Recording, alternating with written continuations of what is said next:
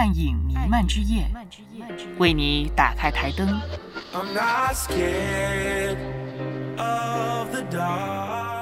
聊影视，谈动漫，暗流之中仍有灯光。影漫台灯。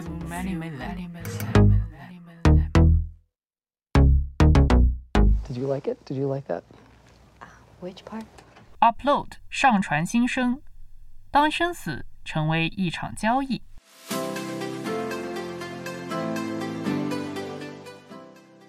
Hello，欢迎打开影漫台灯，我是跟你聊影视、谈动漫、一起追光的刘芳。我已经死了，但我还活着。这一句奇怪的话呢，就是梗概了今天要介绍的美剧。那刘芳自己呢，在上周刚看完了五月引起话题的亚马逊出品的美剧《上传新生》（Upload） 第一季。那在豆瓣的评分呢是高达八点四，IMDB 也是到了八点一这样的高分。我相信啊，影评都已经是出了一大堆了。那说起来哈，《Upload》就是《上传新生》这部剧呢，可以说把这几年大家好奇的一些议题都展开来讲了。这个问题呢，就是。如果人的意识可以以数据和虚拟现实的形式存在，那又会怎样呢？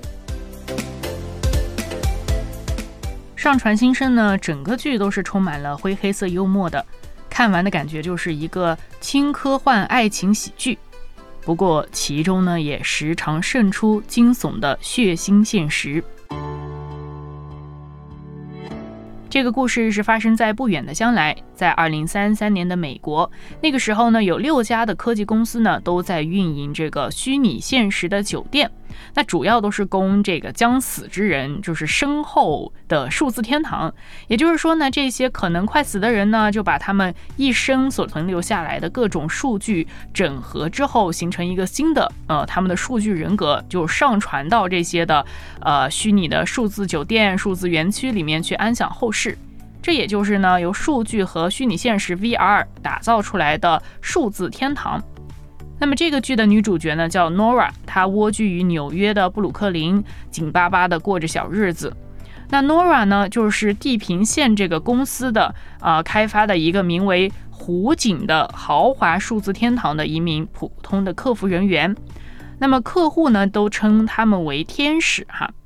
那这些天使客服呢，可以直接用声音跟客户们沟通，也可以以虚拟现实的人物形象进入到数字天堂，跟客户们去互动。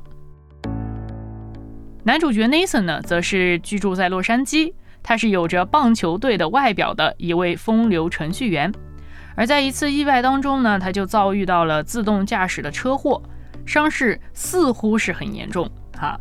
于是呢，在医院被抢救的途中，Nathan 的这个白富美女友这个 Ingrid 就是说服他呢，将意识永久的上传。啊，并且呢，Egret 愿意出资让 Nathan 住进这个地平线公司所经营的豪华湖景虚拟数字天堂。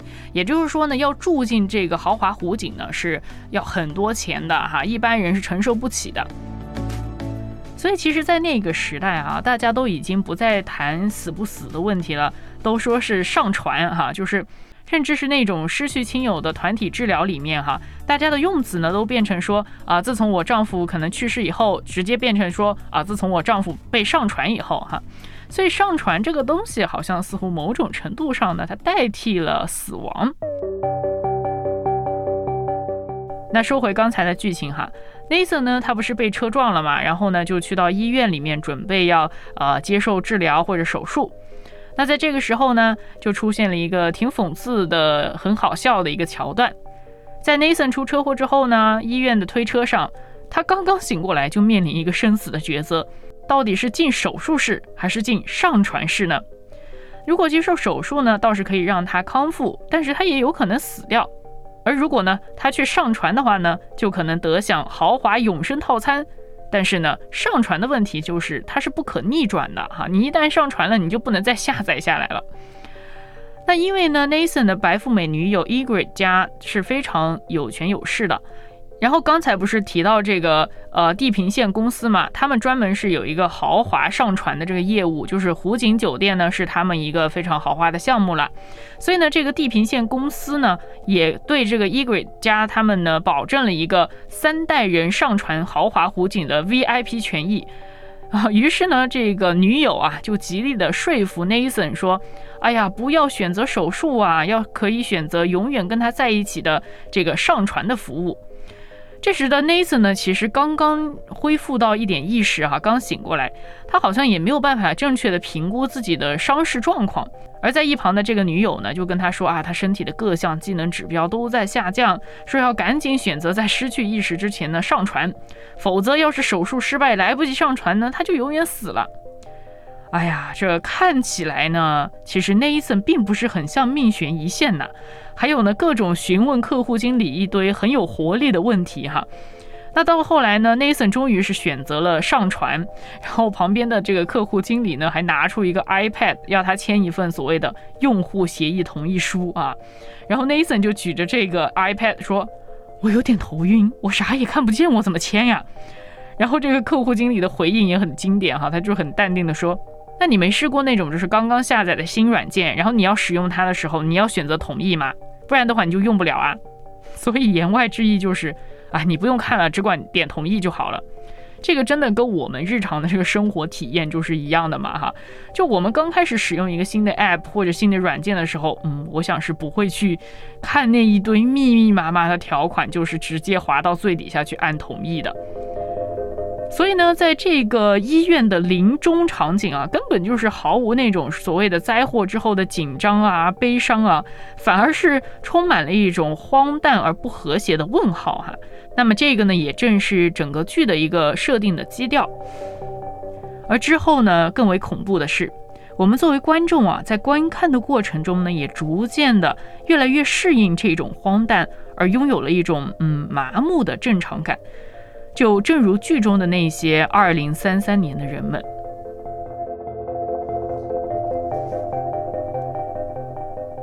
后来，当 Nathan 签完了同意书之后呢，他就还是被送到了上传室里边。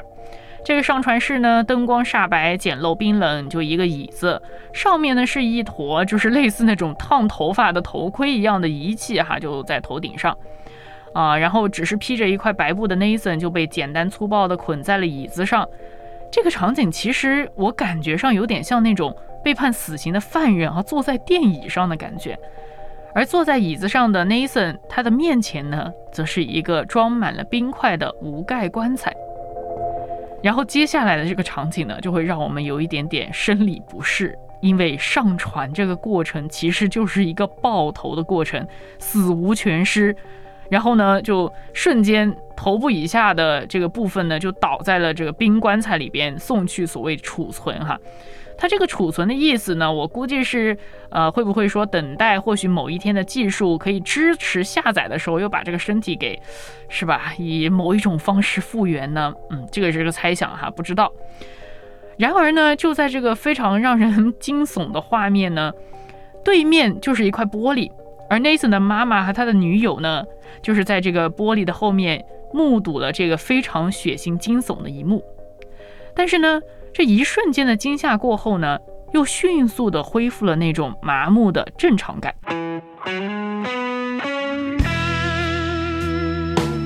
于是被上传后的 Nathan 呢，就来到了豪华湖景，伴随着一个磁性女性嗓音的引导，Nathan 跟着我数三二一。我思故我在。于是乎呢，Nathan 这个被数据模拟的意识呢，就在一个复古酒店的豪华单间里面醒了过来。那么刚才的那个磁性的女性嗓音呢，就是来自于女主角 Nora，这个为生存奔波、父亲病重而又被上司剥削的职场 IT 小客服。那么这个场景呢，也是 Nora 和 Nathan 的首次见面。也就是说呢，Nathan 呢。呃，成为了 Nora 的一个客户，但是呢，由于 Nathan 并不是完全的自愿被上传，所以呢，刚开始的时候啊，Nathan 简直是难以适应，甚至是差点冲出了数据流去自杀。不过呢，好在女主角 Nora 以天使的身份陪伴，Nathan 呢，慢慢得以在豪华湖景里面安居下来。随后呢，也慢慢展开了这两位主角的感情线。但是呢，被上传之后的 Nathan 呢，似乎完全变成了他那个白富美女友 Egret 的财产，真的是名副其实被金钱支配的恐惧。因为呢，Nathan 在豪华湖景的这个账户啊，其实是在 Egret 的名下，所以呢，Nathan 在豪华湖景中所买的东西和消费啊，全刷的是女友的卡，所以呢，Egret 对 Nathan 的行踪是了如指掌，并且还把他当做换装娃娃一般。啊，Nathan 呢就随时莫名其妙被换上各种，就是他这个白富美女友为他购买的衣服，例如他非常讨厌的紧身牛仔裤。那么除了被金钱支配的恐惧，嗯，这个 upload 上传新生呢，也带你领略了被限流支配的恐怖。在这个豪华湖景酒店的这个底层啊，有一个所谓的二 G 区，也就是这个数据天堂中的贫民窟。那这个二 G 区呢，也就是给每个用户每月限流两 G，动一动基本就死机。然后呢，你就只能像这样，因为你没有流量了嘛，然后就只能像这样一个石像一样呆呆的一个月。而下一个月如果还没有充钱，那仍然还是令人绝望的二 G 人生。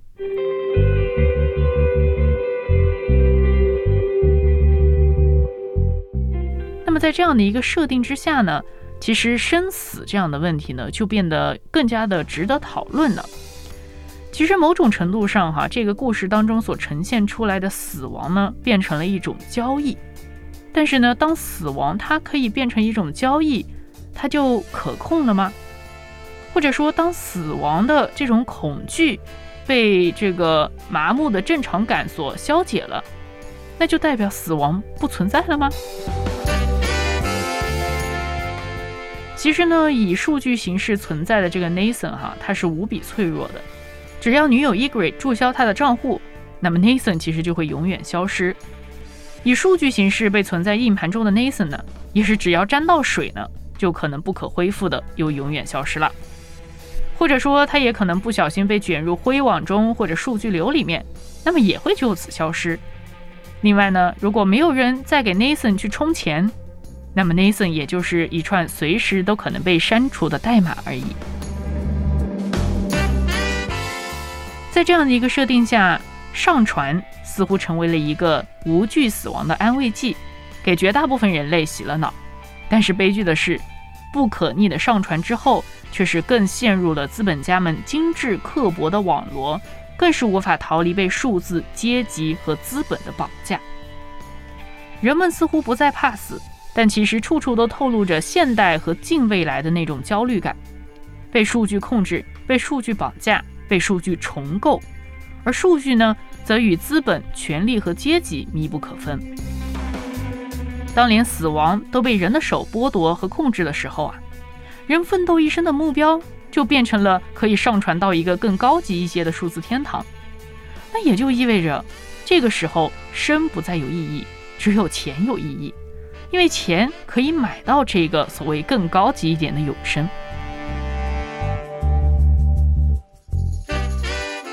当昂贵的上传让民众上街呼吁说上传是每个人的权利，不应该被金钱所限制，这样的时候，那是不是如果有一个秉持着万物有定时、有定期的相信自然真理的人，还需要去申诉一个死亡权来对抗这虚假的需求，来拒绝这个强制消费呢？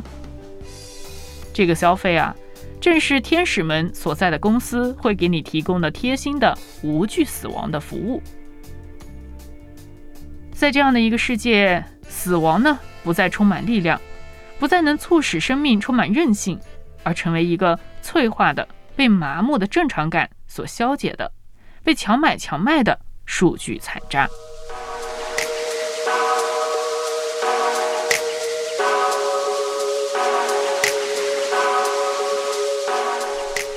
那么，当人类不再害怕死亡，又怎么理解活着呢？其实啊，被上传的 Nathan 呢，我觉得已经并不是原来的那个 Nathan 了。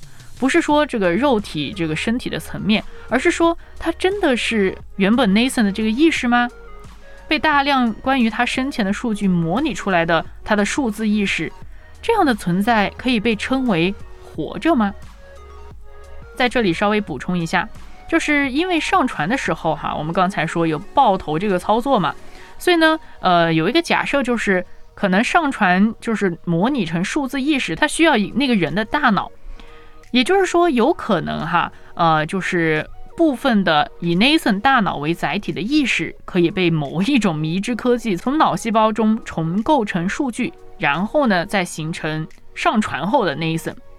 但是如果从阴谋论的角度来稍微推测一下呢，很可能爆头啊，这只是一个可以造成不可逆的人为操作，而不代表说他真的可以从他大脑里面提取出所谓的数据来。那这种不可逆呢，也就是说，如果你后悔上传，那也没办法，毕竟人都死了，对吧？你就必须的要一直待在这个里边，反正就是，嗯，我们就控制你所有的活动范围。那话说回来了。刚才我们在讨论，就是说，啊，如何来定义，呃，何谓活着呢？或者说呢，再换一个问法，就是人如何感觉到自己活着？哎，说到这里呢，又要插播一个小故事，那就是一个从小没有痛觉的人，他长大之后成为了出色的外科医生，事业成功，家庭美满。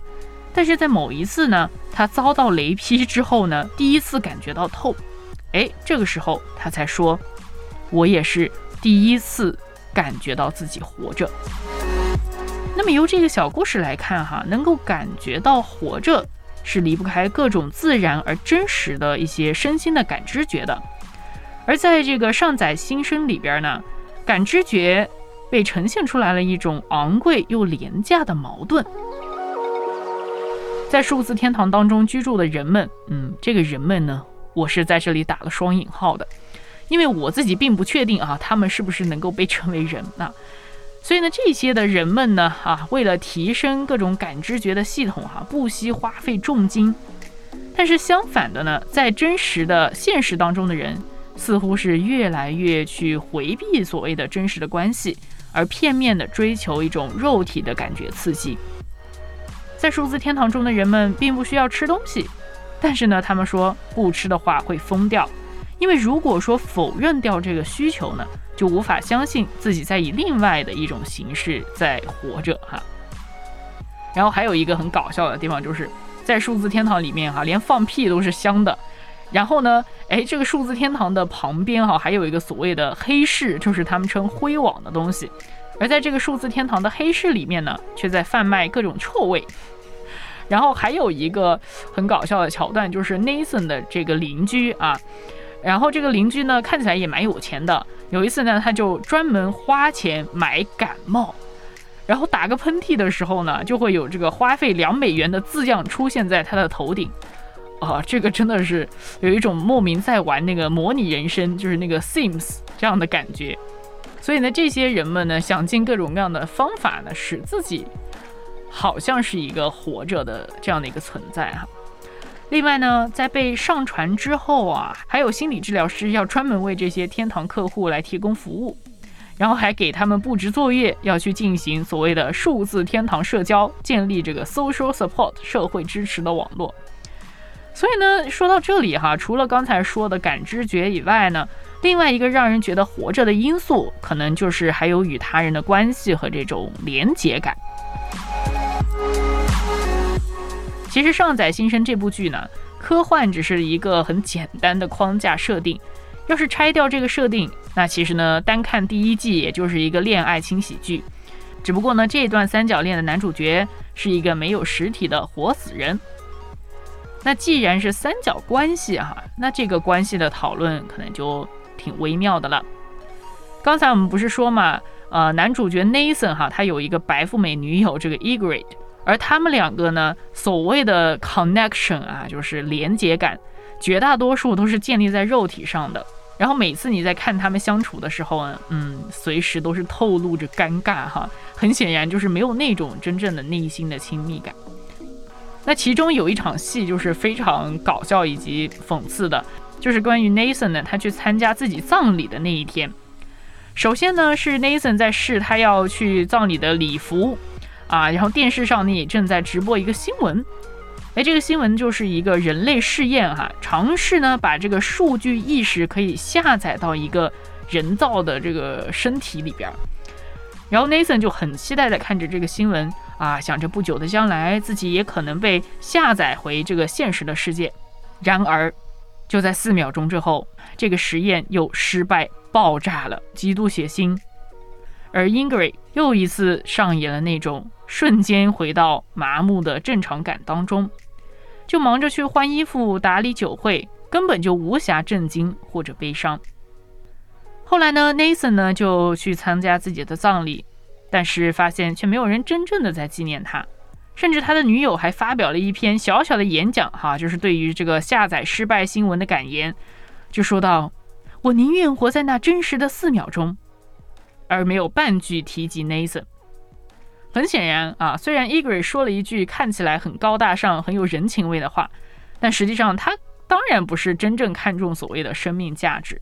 也没有说真正对 Nathan 寄予什么深刻的感情，而是希望以各种各样的方式来展现自己的光鲜，炫耀自己的阶级和财富。而三角关系的另外一边呢，就是 Nathan 和 Nora，他们两个呢一直就是有一点暧昧不明哈。虽然说并没有发生什么，但是两个人相处的时候好像总是很开心，而且他们的相处呢总是嗯以数据这个虚拟现实的方式，在这个豪华湖景的场景里面相处。虽然说呢，看他们俩撒撒狗粮哈，也是蛮甜的，但是也仍然是有一种微妙的不和谐感。一个呢是已死之人，并且呢他这个数字意识呢，甚至还是别人的财产。另外一边呢又是个大活人，他们的相见只能是在这一个虚拟的空间里面。即使可以使用仪器来增加他们的感知觉啊，但是这种感知觉呢，某种程度上呢，它也就是编码和数据而已。那么在这样的情况下，Nathan 和 Nora 的相爱，这又意味着什么呢？女主角 Nora 的父亲呢，作为一个不希望被上传的人，那他有一次呢，在这个 Nora 的员工福利里面，有机会去到豪华湖景去参观，并与 Nathan 呢有了一段时间的相处和交流。再回到现实世界中，爸爸对 Nora 说：“嗯，女儿，你眼光不错。” Nathan 他是一个很好的人，但是我更希望你在他活着的时候遇见他。所以很有意思的是，在看到这里的时候哈，作为一个被他们撒狗粮的观众，却会有一种刺痛感。嗯，我想带来这种感觉的，可能有点类似于那种呃 classical 的牛郎织女式的破戒犯规恋。但同时也是非常后人类时代的那种异次元穿越恋哈，所以在这个异次元三角恋当中的两种关系，一种呢是比较建基于更物质的肉体的金钱的这种关系，那另外一种呢就是一种极端柏拉图式的哈，就是各种精神层面上的这种相处。那这两种的关系哈，到底是真实的连结呢？还是虚假的幻想呢？我想这个命题呢，大概在之后的这个续作当中呢，还会继续的去讨论。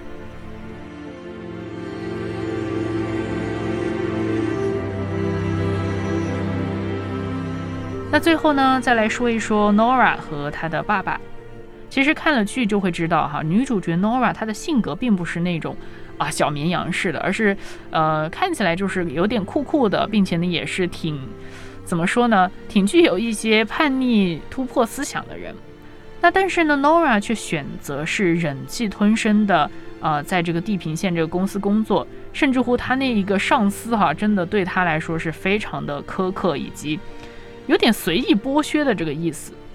那 Nora 为什么拼命的在这里工作呢？那其中一方面哈，就是为了他病重的爸爸，因为呢，只要他可以拿到优秀员工的评核，他就可以帮助爸爸争取到上传到豪华湖景的这个员工福利。但是呢，他爸爸却并不接受上传，因为在 Nora 年幼的时候，他的妈妈就过世了，而盼望着上帝和他永恒国度的 Nora 的爸爸则坚信。他所爱的妻子的灵魂已经进入了真正的天国，而他也必须要去到那里跟他妈妈团聚。所以呢，爸爸并不想让自己的肉体死去之后呢，再以数字的形式继续存在而失去灵魂，因为这样子便无法与 Nora 的妈妈再相聚了。所以，如果当灵魂不再追求圣洁的天国，而只有死无全尸的肉体和数据的残渣，那么人类和 AI 和机器人还有分别吗？如果说生死都变得越来越廉价，那么现在我们所活着的生命，如何还能贵重呢？生死本无价，天国有窄门。人以高傲的手所建造的。必在时间中朽坏，唯有最谦卑的形式，才是触及至高天国的途径。我们既有属土的形状，将来也必有属天的形状。